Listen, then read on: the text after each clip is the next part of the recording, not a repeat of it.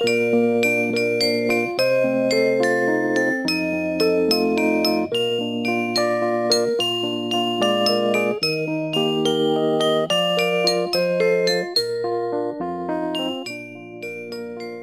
Geschichte ist lügenhaft zu erzählen, Kinder, aber wahr ist sie doch.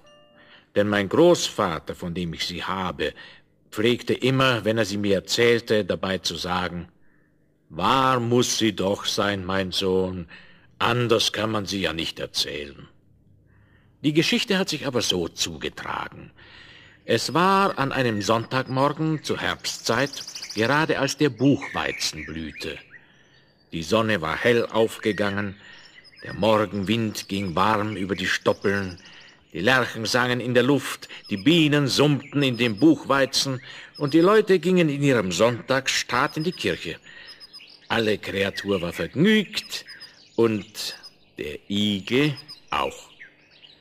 Der Igel aber stand vor seiner Tür, hatte die Arme verschränkt schaute dabei in den Morgenwind und trällert ein kleines Liedchen vor sich hin, so gut und so schlecht als nun eben am lieben Sonntagmorgen ein Igel zu singen pflegt. Ach, ich könnte doch eigentlich, während meine Frau die Kinder wäscht und abtrocknet, ein bisschen im Feld spazieren gehen und sehen, was meine Steckrüben machen. Die Steckrüben waren aber die nächsten bei seinem Haus und er pflegte mit seiner Familie davon zu essen. Drum sah er sie als die Seinen an. Gesagt, getan. Der Igel machte die Haustür hinter sich zu und schlug den Weg nach dem Felde ein.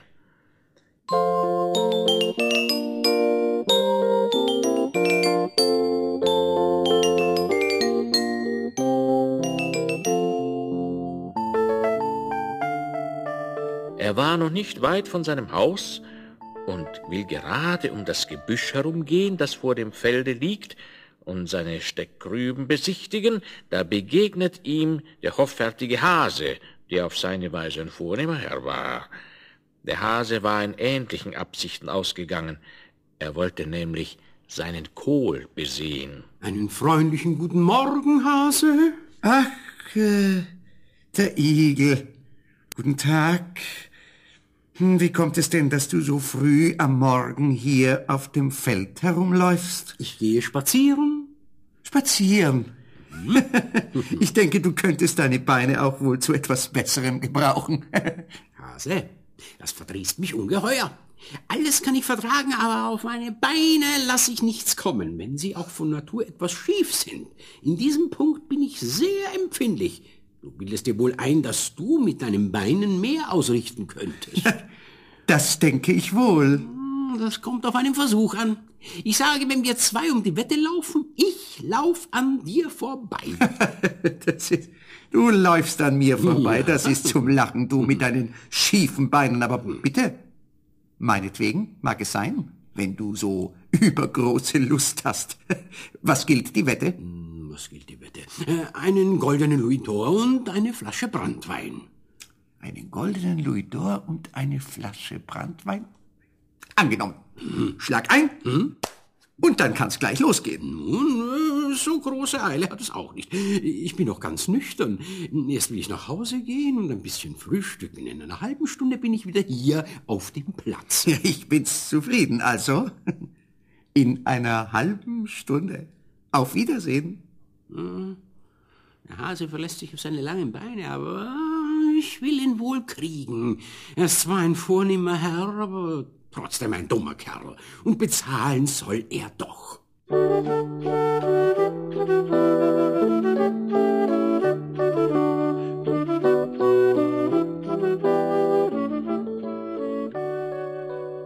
Inzwischen war der Igel bei seiner Haustür angelangt. Frau, schnell, zieh dich an! Was gibt's denn, Mann? Ich habe mit dem Hasen gewettet um einen goldenen Louis d'Or und eine Flasche Brandwein. Ich will mit ihm um die Wette laufen. Und da sollst du mit dabei sein. Ach, mein Gott, Mann, bist du nicht gescheit? Hast du denn ganz den Verstand verloren? Mhm. Wie kannst denn du mit dem Hasen um die Wette laufen? Halt den Mund, Frau. Das ist meine Sache. Misch dich nicht in Männergeschäfte. Marsch, zieh dich an und dann komm mit. Ach du lieber Gott, du lieber Gott, was soll ich machen? Ich muss wohl folgen, ob ich will oder nicht. Aber sag mir nur, was du vorhast. Pass auf, was ich dir sage. Siehst du, auf dem langen Acker dort drüben wollen wir unseren Wettlauf machen. Ja, der Hase läuft nämlich in der einen Furche, ich in der anderen. Von oben fangen wir an zu laufen. Ach Mann, du bist übergeschnappt. Wie willst du denn schneller sein als der Hase mit seinen langen Beinen? Oh, Frau, unterbrich mich nicht. Du musst mir eben dabei helfen. Du hast weiter nichts zu tun, als du stellst dich hier unten in die Furche und wenn der Hase bei dir ankommt, dann rufst du ihm entgegen, ich bin schon hier. Hast du verstanden? Ja, ja, ja, ja, ja, ich hab's verstanden. Na, also, stell dich hier äh, an deinen Platz. Ja. Ich äh, gehe jetzt ans andere Ende der Furche. Ich sehe, der Hase ist schon da. Mach's gut und vergiss nicht, so oft der Hase kommt, zu rufen, ich bin schon da. Ich bin, bin schon da. Ja, ja, ja. Ja, ist schon gut, Mann. Ah, hallo, Igel. Ja, ja, Was ist los? Ich bin schon da. Kannst losgehen? ja, ja, ja, jawohl, ja. Also dann mal zu. Stell dich äh, gefälligst in deine Furche und dann werden wir sehen, wer die Wette gewinnt. Eins,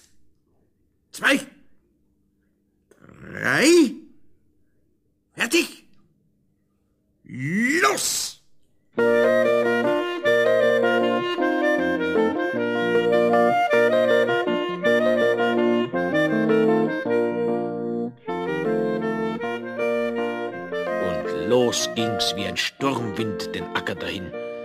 Der Igel läuft aber ungefähr drei Schritte, dann duckt er sich in die Furche und bleibt ruhig sitzen.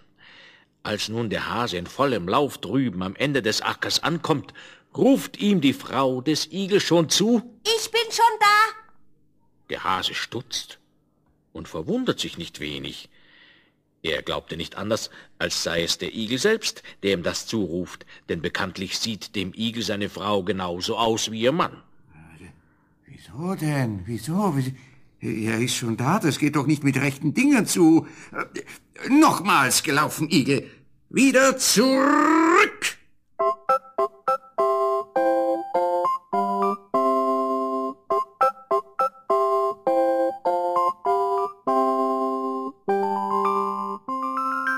Und fort ging's wieder im Sturmwind, dass ihm die Ohren nur so um den Kopf flogen. Dem Igel aber seine Frau bleibt ruhig an ihrem Platz. Als nun der Hase wiederum auf der anderen Seite ankommt, ruft der Igel, Ich bin schon da. Das, das, das, das gibt's nicht. Das, das, das gibt es nicht. Das gibt es unmöglich. Nochmal gelaufen. Wieder zurück! Meinetwegen, so oft du Lust hast. Die Wette gewinne ich und der goldene Louis d'Or und der Brandwein gehören mir. So lief der Hase 73 Mal und der Igel hält es immer mit ihm aus. Jedes Mal, wenn der Hase unten oder oben ankommt, sagt der Igel oder seine Frau, Ich bin schon da. zum 74. Mal aber kommt der Hase nicht mehr zu Ende. Er fällt um und ist tot. Der Igel nimmt seinen gewonnenen Louis d'Or und den Brandwein und geht mit seiner Frau vergnügt nach Hause. Und wenn sie nicht gestorben sind, dann leben sie heute noch.